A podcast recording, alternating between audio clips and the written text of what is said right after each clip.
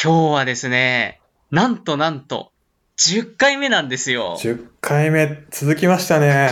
いやー、すごい。10回も続いちゃいましたよ、このポッドキャスト。うん。ポッドキャストはね、10回行かずにね、止まっちゃう番組が多いので、うん。ここからが本当の始まりかもしれそうでないですすね。ね。もしなんか、小屋敷がちょっと、いやー、無理かもとか言ってたら、今泉さんぜひ励ましてください。はい。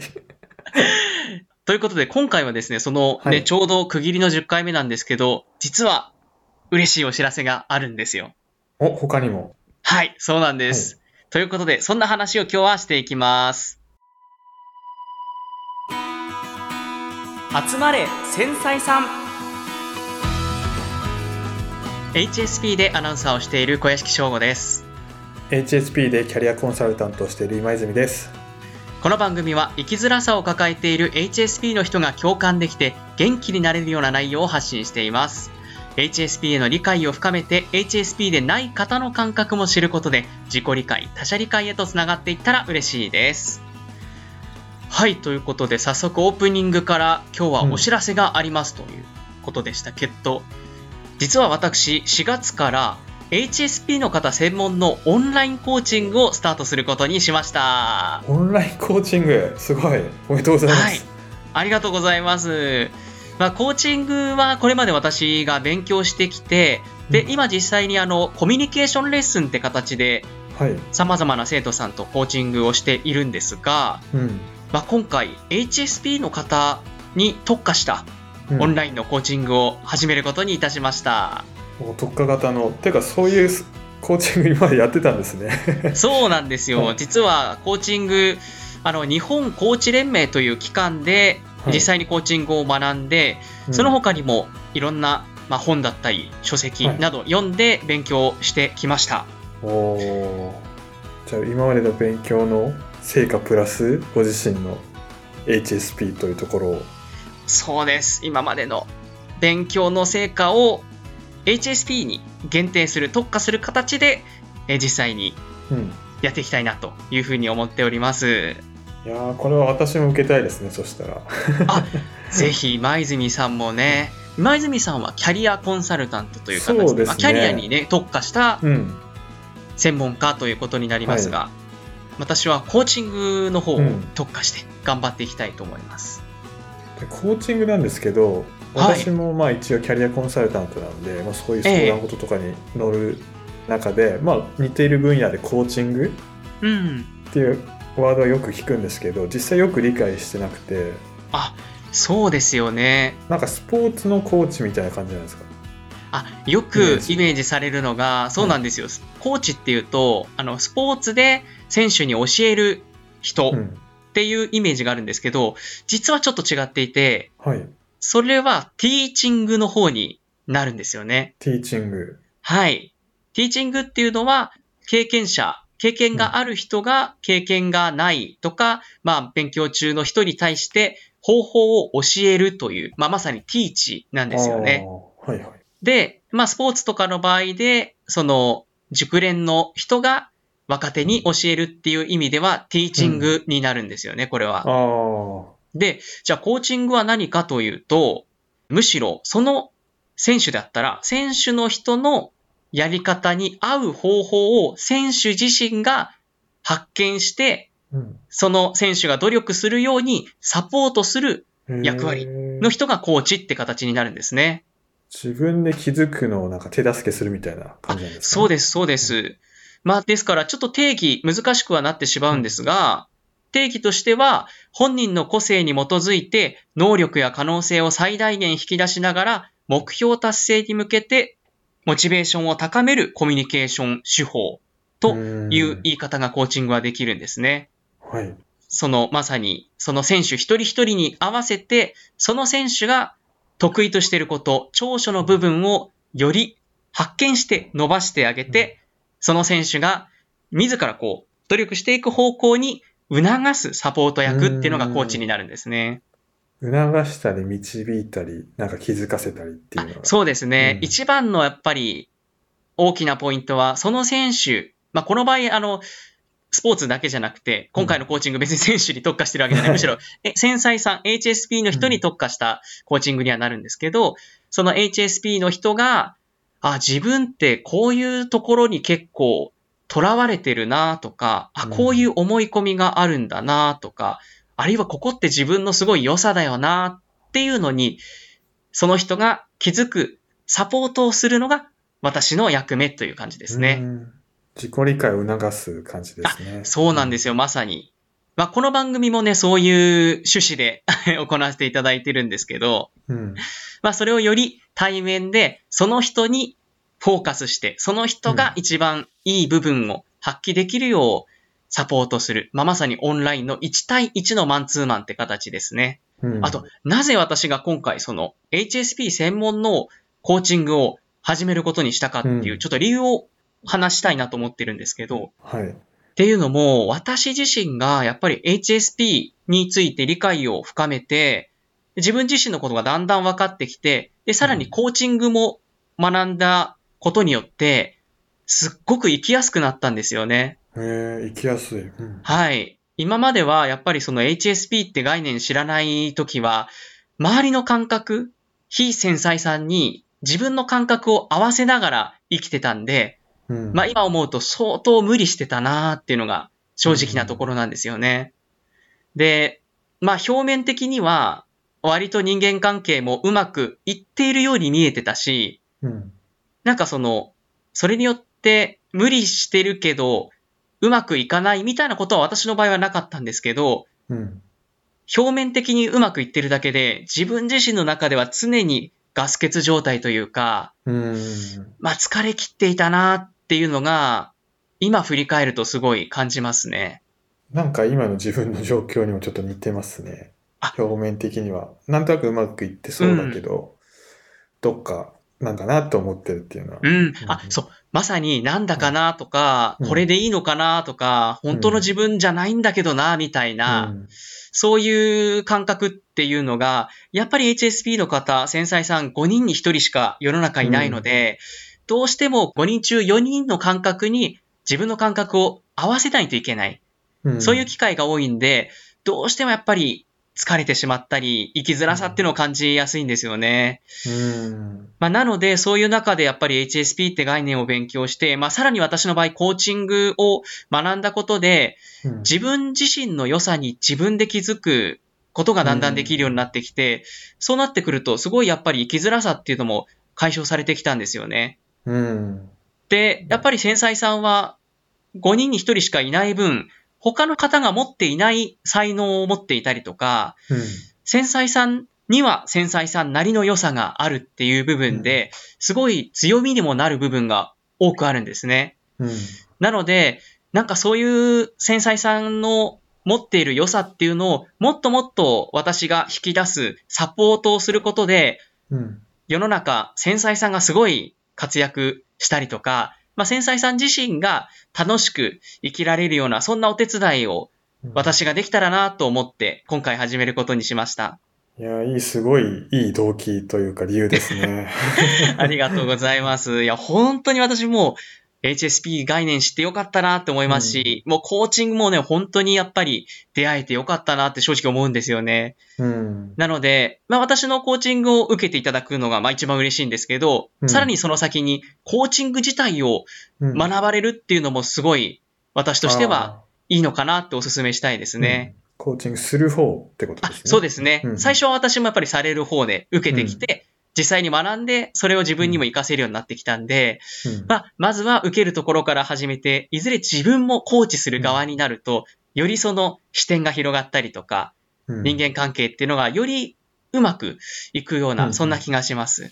私、キャリアコンサルタントなんですけど、今思ってみれば、そのはい試験対策とかのロープレうん。で相談者役とかはやったことあるんですけど、はいこう。いうコーチングを受けるとかやったことないんですよね。受ける側として。ああうんうん受ける側としてやったことないんですね。はいあちょっと受けてみたいなと思いましじゃあ、特別に今泉さた。はい。ん、ちょっと今日やってみますか、コーチング。今日ですか？今。はい。あの、完全に公は開コーチングになっちゃいますけど、そうですね。いいんですか？むしろ。あ、はい。ちょうどね、オンラインで今、画面上でね、お互い姿を見つつって感じなんで、まあ、すごく、そのデモとしては、環境がね、近いので、はい。まあ、ちょっと短い時間ではありますけど、実際にじゃあやってみましょうか。ありがとうございます。じゃあ、せっかくなんでお願いします。はいそれじゃあ、早速、コーチング始めていきたいと思います。はい。じゃあ、今日コーチ担当します。小屋敷翔吾と申します。よろしくお願いします。はい、今泉と申します。よろしくお願いいたします。お願いします。今泉さん、今日はどんなテーマで話していきましょうか？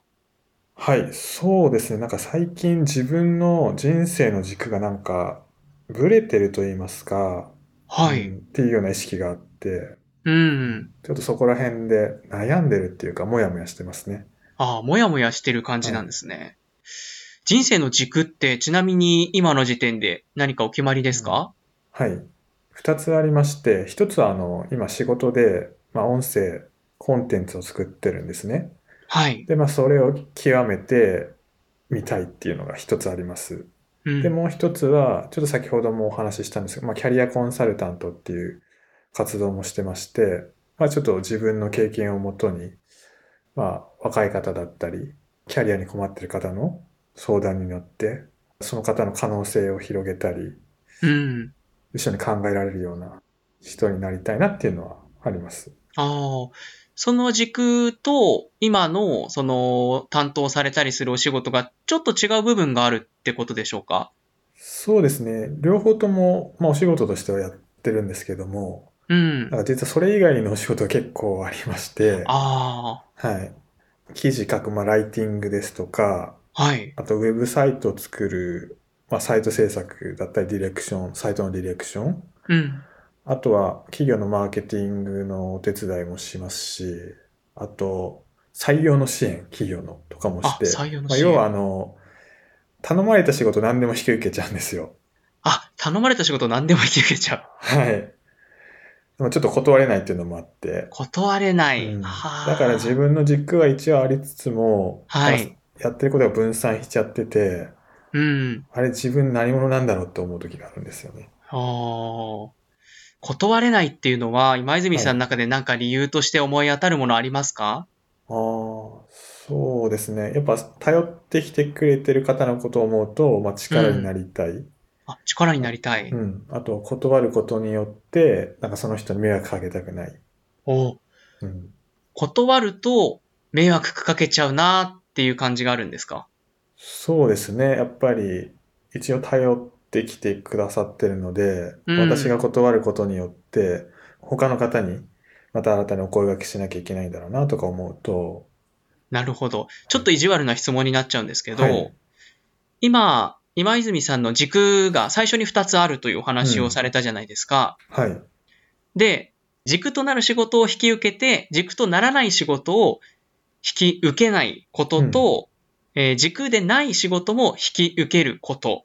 で、うんそれによって自分の軸の仕事ができなくなるっていうのを優先順位つけるとしたら、どちらの方が上になりますか？ああ、やっぱ自分の軸である仕事の方が得意ではあるし、やりたいことでもあるので、うんまあ、。そこに重点を置きたいなっていうのはあります。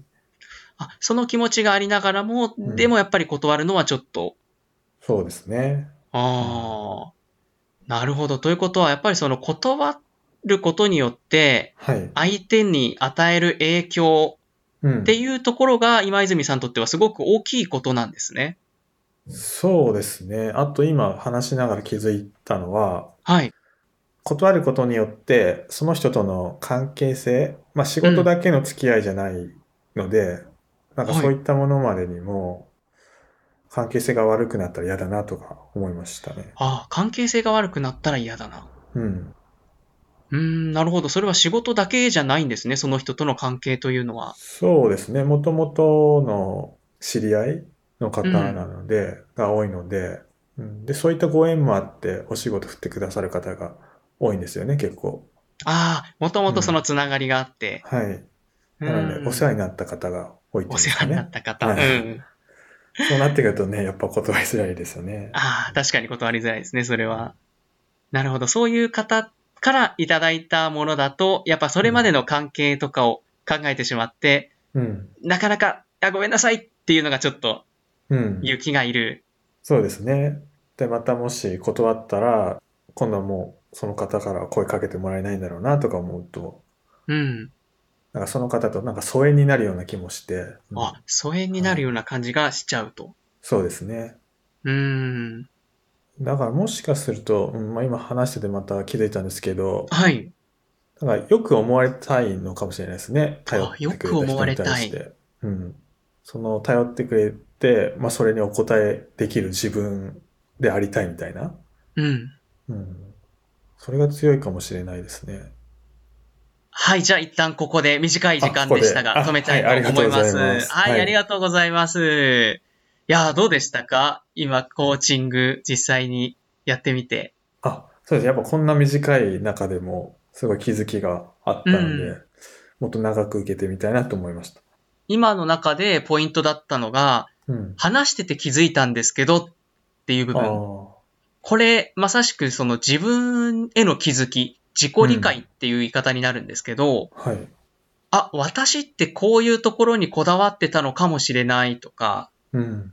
あ、自分ってこういうことを言われるとすごい傷ついたり嫌なのかもしれないとか、自分の感覚っていうのに自分で気づく。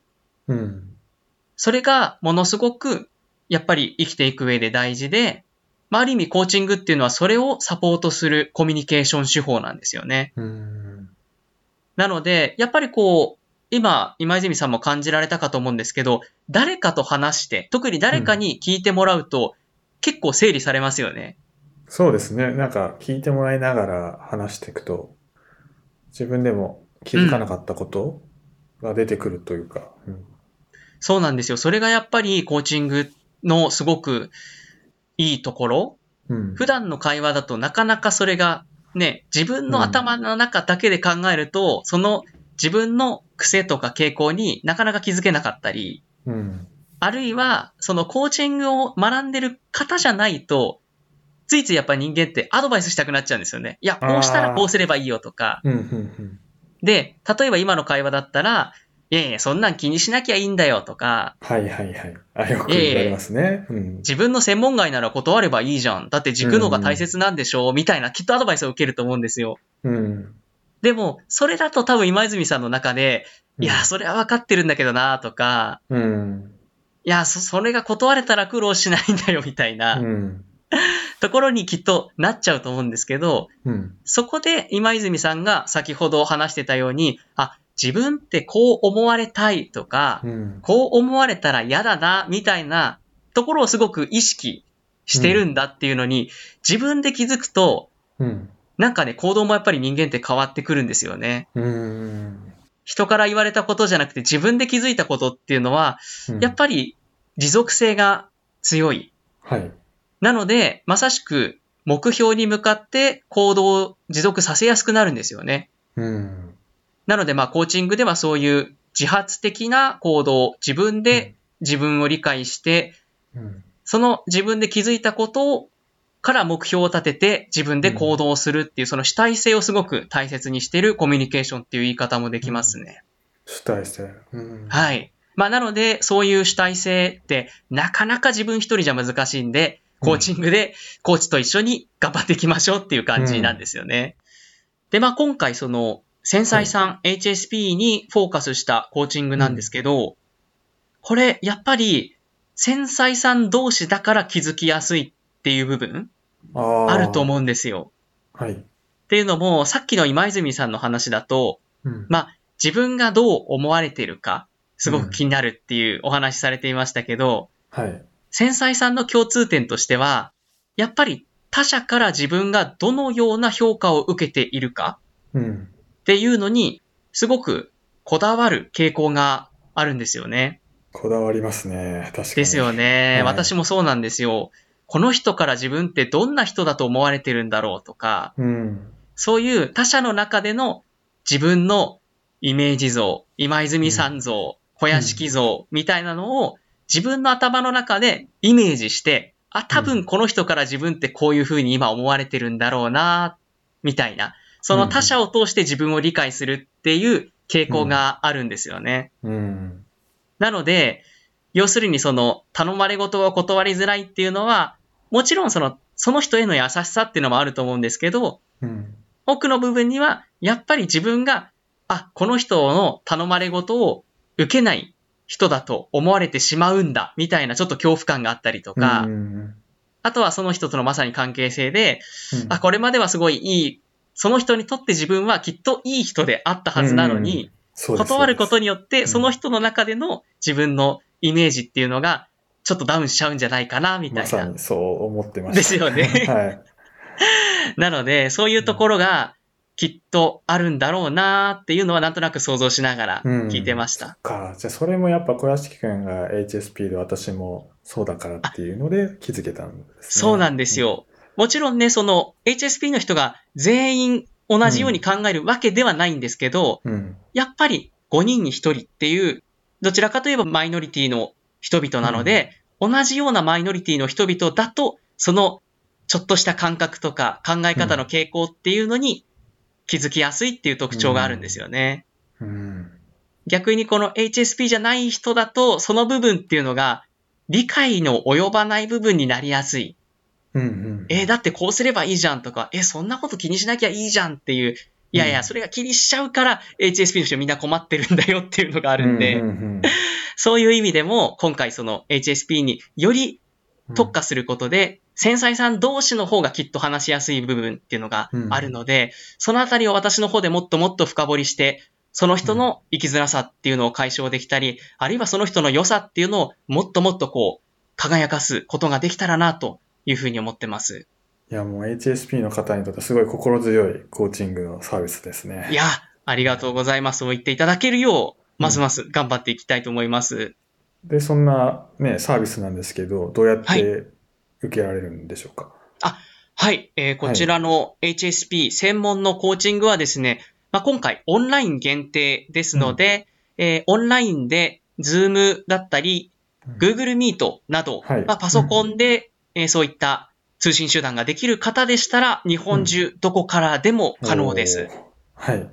で、これは、あの、何回コースとか、そういう形では行っていないので、はい。毎回その人のスケジュールに合わせて、うんえーその都度お金をお支払いいただくという形で続けていただけたらというふうに思っております。何回以上とかじゃないんですね。したら。あそうですね。だからいきなり、うん、5回分必ず払って受けなきゃ、みたいな形ではないので、まあその都度実際にやってみて、あ、うんこれ結構いいかもなと思ったら続けていただけたらありがたいですし、うんまあちょっと違うなって、もしね、思われることがあったら、その際は、うんあの、利用の方は停止されてくださってうん全く問題ありませんので、まあ何よりね、やっぱり相性とか話しやすさっていうのもきっとあると思うの確かにあで、りそうですね。ね、うんなので、私の方ももちろんできる限り、最大限その人の良さを発揮できるよう努力いたしますが、うんもしちょっと違うなと思われた方は、あの、全然利用停止なさっても問題ありませんので、そのあたりはご心配なさらないでください。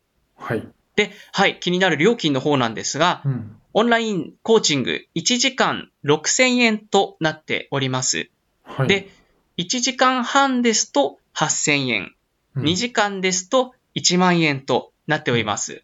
こういうサービスの、まあはい。イメージですけど、としてはそそんな高くないですよね、多分ね。そうなんですよ。うん。実はですね、あの、このようなコーチングサービスとしてはう、ん。かなりお手頃な価格となっております。大丈夫ですか？いや、というのも、やっぱり私の中で、コーチングっていうもの自体のやっぱりハードルがどうしても高いなっていうふうに私自身思ってたんですよね、すごく。はい。やっぱりネットとかで調べていても、1時間で1万5千円、2万円ってなると、うんえ、これうまくいかなかったら2万円も使うのかみたいな、うん。ちょっと使いづらさとか、はい。触れにくさっていうのがきっとあると思うので、うんそのあたりをできる限り、まあ、オンラインって形にすることによって、少し値段を抑えて、利用しやすくできたらなと思いましたので、今回、まあ、うん1時間6000円、1時間半8000円、2時間1万円ということで、うんえーサービスの方を提供させていただけたらと思っております。はい。ちょっと私も受けてみたいと思います。今泉さん、ありがとうございます。そしてですよ、今回さらに、はい。とはいえ、いきなり1時間6000円払うのもなってちょっとその勇気がさらにね、いる方もいらっしゃると思うので、初回限定ではい1時間4000円でコーチングさせていただきます。1 時間4000円はだいぶ安いですよね。そうですね。もう本当にこれ、れはあの相性とか、うんこの人だったら話しやすいかもぐらいの、うん。本当にお試し感覚といったらあれですけど、うんそれぐらいの気持ちでしていただけたら、まあ実際に、あ、これちょっと違うなと思ったら、うん あの、もちろんね、そうならないよう、こちらも最大限頑張りますが、その場合は、あの、それ以降は利用されないという形でもうん全然問題ありませんので、本当にお試し感覚で初回のコーチング利用していただけたらなというふうに思っております。はい。まあ、ちょっとわからないですけど、もし仮に、あの、いろいろなお客様からありがたいことにご依頼いただいた際は、ちょっとこれはオープニング価格だけになってしまう可能性があるので、うんうん。ちょっとその場合は、あのはいそ。うした方がいいと思いますよ。今泉さんからアドバイスされてしまった。え まあ、なので、はい、あの、今回、この繊細ポットお聞きの皆様にぜひうん利用いただけたらなと思いますので、ーよろしくお願いいたします。で、今回のこのオンラインコーチング利用をしたいという方、連絡先の方をご紹介いたします。はい。えっと、メールかツイッターのダイレクトメッセージで受けたまわっております。はい。で、えーメールの方はですね、今回の繊細ポットの概要欄にも貼っておきますので、うんあの、今慌ててメモする必要はないんですが、一応口頭でもお伝えしておきたいと思います。はい。アドレスがですね、s.koya,koya36 数字ですね。at gmail.com です。はい。えー繰り返しますと、s. ローマ字で小や小や数字の36 at gmail.com になっております。まああとはツイッターを利用の方は、直接私のあの、ツイッターの小屋敷小学アカウントに連絡いただけても、こちら対応可能ですのでう、んツイッターのダイレクトメッセージでもお待ちしております。で、えーお支払い方法につきましては、事前に銀行口座へお振り込みいただくか、ペイパルでお支払いいただくことも可能です。まあ、このあたりの振り込み方法や、あとは詳しいコーチングの内容をもうちょっと聞きたいということなど、不明点がありましたら、ぜひ、あの、お気軽にメールか、ツイッターのダイレクトメッセージでご連絡いただけたらと思いますので、よろしくお願いいたします。